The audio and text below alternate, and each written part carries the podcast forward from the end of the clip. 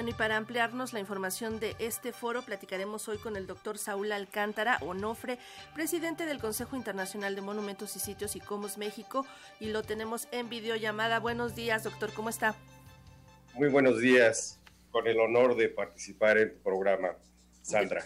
Gracias, doctor. Pues primero que nada me gustaría que destacara los puntos más importantes a los que se llegó en acuerdo o que por lo menos se destacaron en este encuentro previo al Mondiacult por parte de ICOMOS. Bueno, son, son ya dos eh, eventos. Uno, la retrospectiva, ¿no? Hacia, desde 1900, de 1982 a la fecha y luego hacia el futuro, ¿no? Y definitivamente aquellos postulados de 1982 están vigentes completamente. Al, al, centro de la salvaguardia del patrimonio cultural y natural, la comunidad, la sociedad debe seguir participando. ¿no?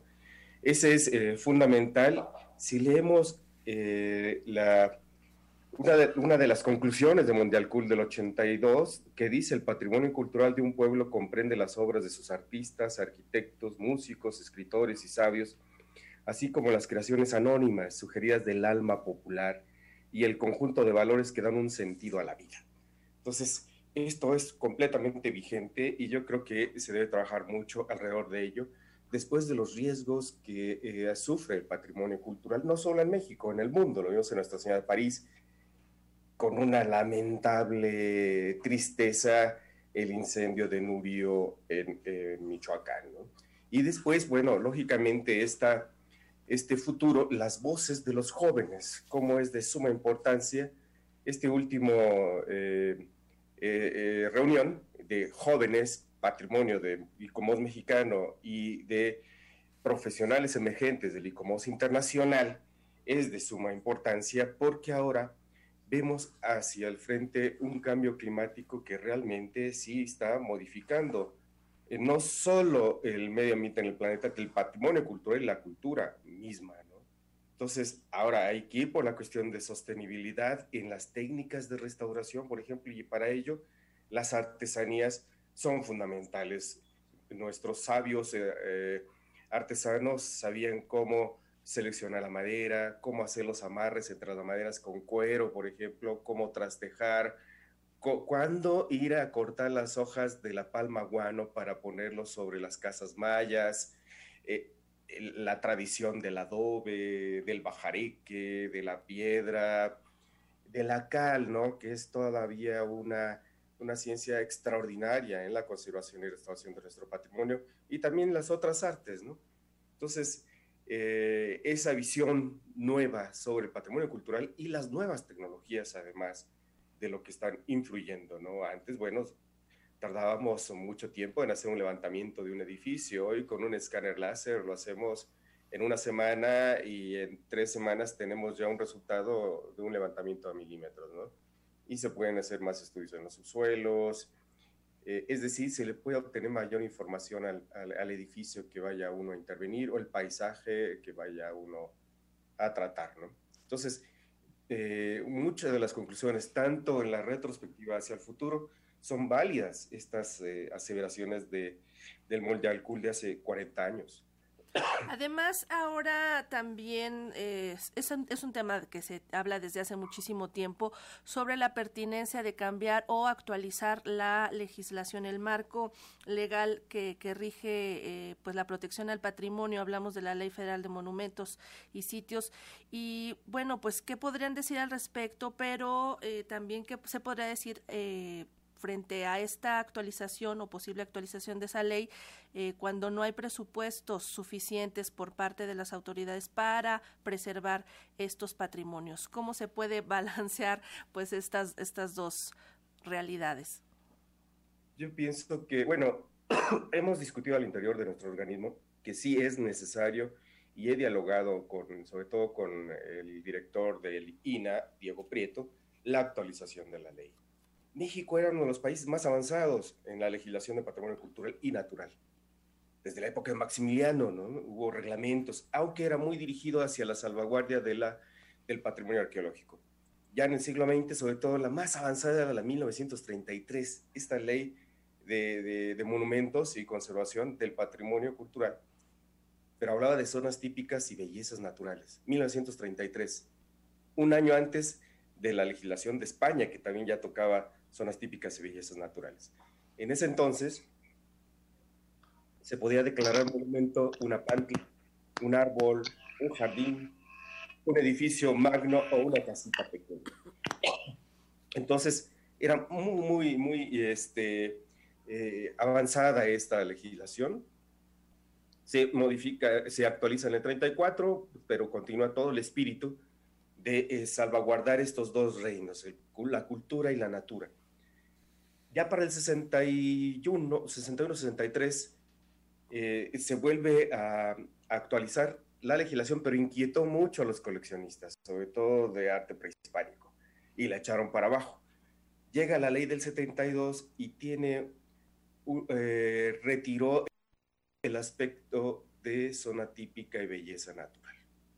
Por ejemplo, en 1933 fue cuando se declararon la mayor número de monumentos históricos. Por ejemplo, Chapultepec lo declaran belleza natural en 1933 eh, el secretario Basels.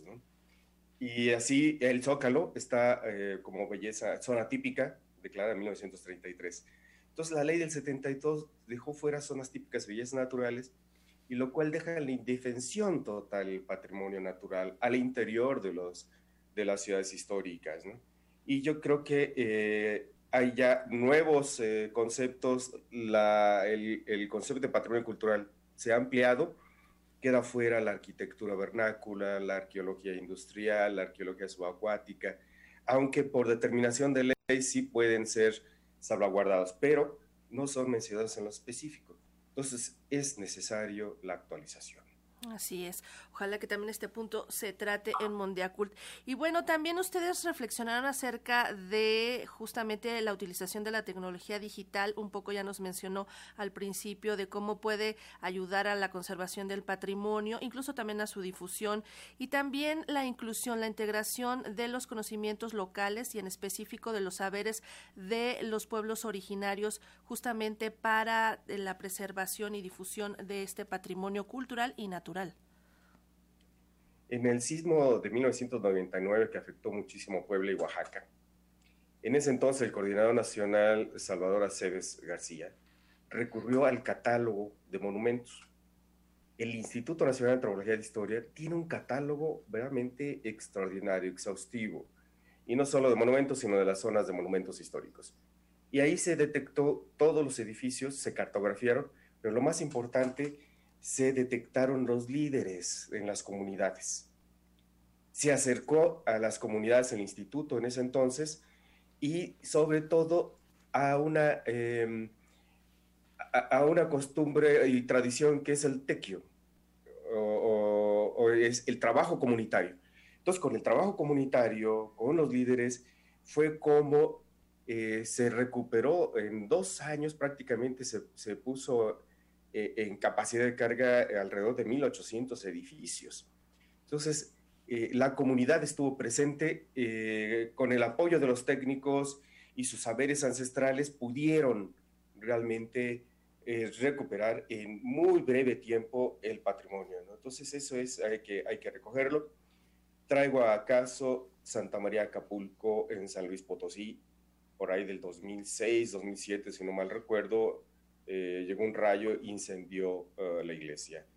Con Begonia del Instituto Nacional de Antropología e Historia, la gente Renata de Restauración de Bienes Muebles, con la comunidad pudieron restituir, digamos, toda la arquitectura, no tal cual era, no, no se pudo hacer un repristino, o sea, regresar a la forma pristina, pero sí prácticamente a todo el lenguaje eh, que, que, tenía la iglesia antes, pero con la comunidad sabían hacer, les decía, los amarres a los morillos, hacer las, estructuras, la palma, el trabajo nuevamente de la mampostería, de los aplanados, etcétera, y ahora Santa María vuelve a hacer, porque eh, desde el punto de vista de la teoría puede ser un falso histórico, pero para ellos no, para ellos es su identidad, y esa identidad es la iglesia, Entonces, ahí está eh, la, la gran oportunidad, y pienso ahora, por ejemplo, el incendio de Nurío.